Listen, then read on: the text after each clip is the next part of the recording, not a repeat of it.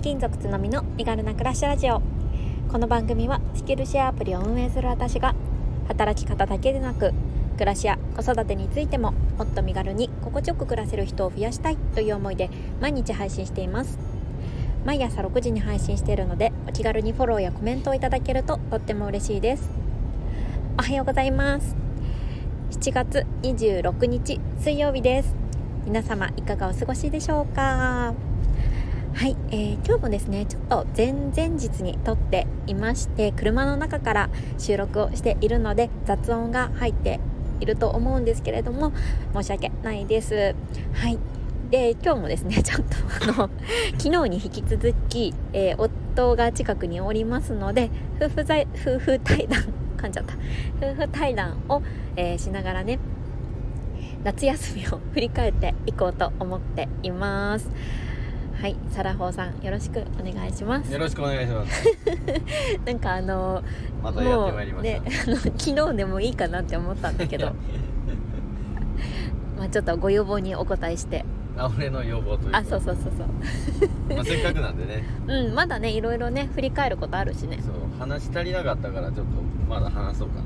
いやまあ今回もねちょっと10分以内にサクッとまとめていきましょう、まあその昨日の話したところで、うん。えーまあ、ユニバで、えーウォーターワールドでは水没携帯水没注意っていうところで ちょっと時間もある程度いってしまったんでそれがメインの話になっちゃったね。メインなんです。皆さんのためになる話だったからね、まあ、その後あのデジタルデトックスあできたね。できたそうそうサラホーさんはねあのもう携帯使えなかったんで。そう。ずーっと角見さんの携帯いじくってたっていう。そう。でねえっ、と一応私たちは全く同じホテルに2泊したんですけどそのホテルでも、まあ、何を基準に選んだかっていうとサウナがあるかどうかっていうところでねそうだね。選んだんだよね。ジムもサウナも。あったよね。あった。プールまであってう、そうですごいいいホテルだったので、えー、とちょっと2日目に関しては、まあ、ちょっと疲れもねあったので、まあ、ゆっくり起きて、えーとまあ、11時チェックアウトだったので、まあ、それまでにチェックアウトすればいいから起きてゆっくりねサウナに入ったりとかしながらね過ごしたんですよね。うん。うん。そうですね。でまあちょっと今回のホテル選びすごい良かったんだけど、まあ、1点あの、まあ、今後まあこれはやらないようにしようっていうのがあったんだよね。はいはいはいベッド問題。そうそれなんですよ。うん。まああのーシングル2つの、えー、あ違う。まあツインツインだね。そうそう。あの私たち2歳と5歳の娘がいるんですけど今までは、まあ、もうね全然小さかったんでシングル2つでもあのお互いのねあのベッドに添い寝させて問題なかったんですよね。で今回もそれでいけるんじゃないかっていう感じで予約したらもう全然ダメでもうねあの狭すぎた。いやなんかまあ私の方がもちろん体角見さんのねあの1.5倍ぐらいある中でもまあなんか子供と一緒に寝てたのはまあどこでも寝れるから大丈夫だったのかもしれないけど角見さんずーっとね狭い狭い狭い。で夜中一回起こしてきたのよ。なんか僕も結構お酒酔っ払ってて ちょっと起きてみたいな。ちょっと子供下ろしてみたいなあれって言ってどうでもなよくわかんないです。ねなんか子供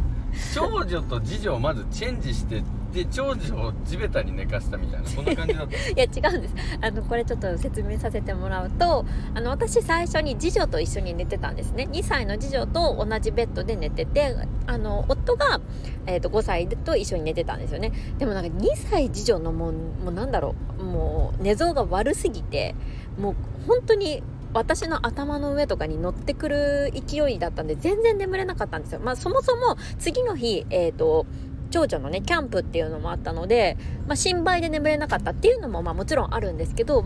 事情の寝寝相が悪かったっていうのもあるんですよね。で、これじゃいかんと思って、ちょっと、そうそうそう、あの、一回、あの、寝相の比較的良くなってきてる長女をこっちにさせようと思ったんですよ。私の方に寝せて、で、寝相の悪い次女を夫の方に寝せようっていう感じで試みたりとか、まあ、いろいろ試行錯誤をしていて、まあ、そういうのもありね。ちょっとまあ夫にも、まあ、ちょっと協力を仰いだりとかねして寝不足にさせちゃったのは申し訳ないなって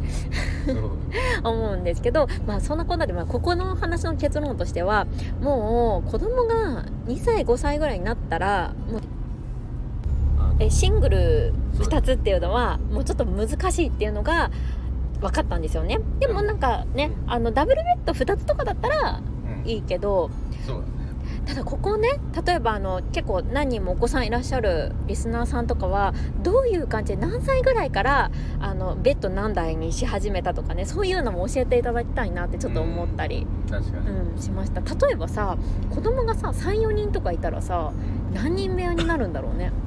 確かにな何人部屋そうか何人。何人部屋そういうこと。ね。なんかやっぱりお金もやっぱ変わってくるじゃない、うん、なかなかだとそういう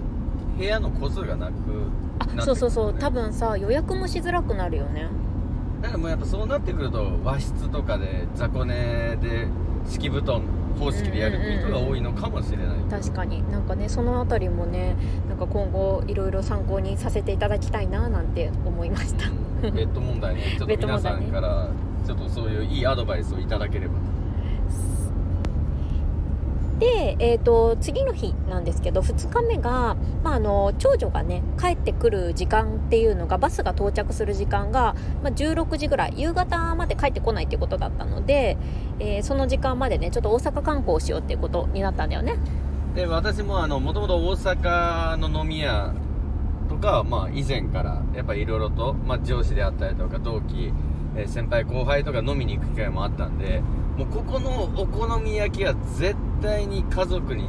えー食べてほしいというふうに思ってたお好み焼き屋があってでそこに行ったんだ。いや美味しかったね。そうですね、まあ、場所としてはあの天神橋6丁目あの超、あのー長い商店街があるとこにあるまあほんとまあごご存知の方も多いかと思うんですけど、えー、千まあ110100千度数字の千に草って書いてちぐさっていうそうお好み焼き屋さん？食べログの百名店にも入ってる超老舗のお好み焼き屋さんなんですこれがまた美味しい。ね美味しかったね。で開店前からもう地元の人も混じってうん。あの長蛇の列ができているぐらいの感じでそうそう。いや美味しかった。お好み焼きのかき混ぜ方からもすごかったそうだったねコツコツコツコツみたいなあのコツコツコツコツのコツコツコツっていうかコッコッコッコッコみたいなすごいかき混ぜ方が違う全然わかんないけどねいや分かってる顔してるよねそうでもなんかね隣のに座ったもうあのおばあちゃんねここおばちゃんおばあちゃんがもう本当この近くに住んでるって言っててでそのおばあちゃんもここは美味しいって言ってましただからもう大阪の方が言うんだったらもう間違いないねとかって言ってねそうもう、まあ、私はここ住んで90年なんじゃみたいな感じ90 年とは言ってない。持ってる持ってる。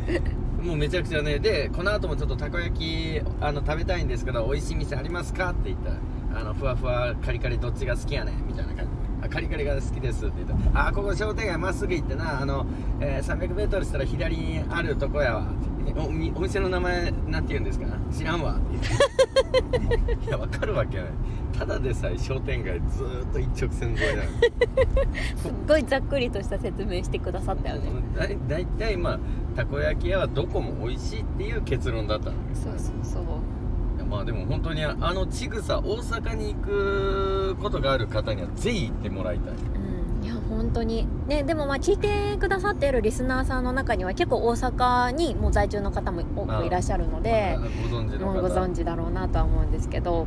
そうそうすごいね美味しかったしやっぱりでもねまだまだ行きたいお店いっぱいあったね。いっぱいあったね。ねえなんかほんと2日間じゃ足りないぐらいで。うん。また行きたいね大阪。なんか岡山から50な50分ぐらいでね。ね近かったね。近い近いうん。神戸なんでね30分ぐらいですね。ね本当。だからこっちのね岡山に住んでる間になるべくこっちの西の方をねいろいろ行きたいななんて。でも明日に関してはちょっと広島観光もしようと考えてたり、ね、あーそうそうそう。ここれをねちょっと収録してるのが月曜日になるんですけど、ね、あの翌日の火曜日にちょっと広島の方にね今度また足伸ばしてこれまた収録しちゃうかもしれない。どうだろう。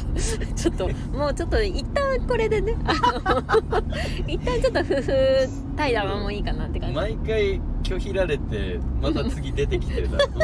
またかいってなるはいっていう感じではいここまで聞いてくださった皆さんいつも本当にありがとうございます。ちょっとねなかなかあの移動中に収録をしておりましてコメント返しができていないんですけれどもちょっと落ち着いたらまたさせていただきたいなと思っております。はい、えー、それでは今日も一日頑張っていきましょう。それではまた明日。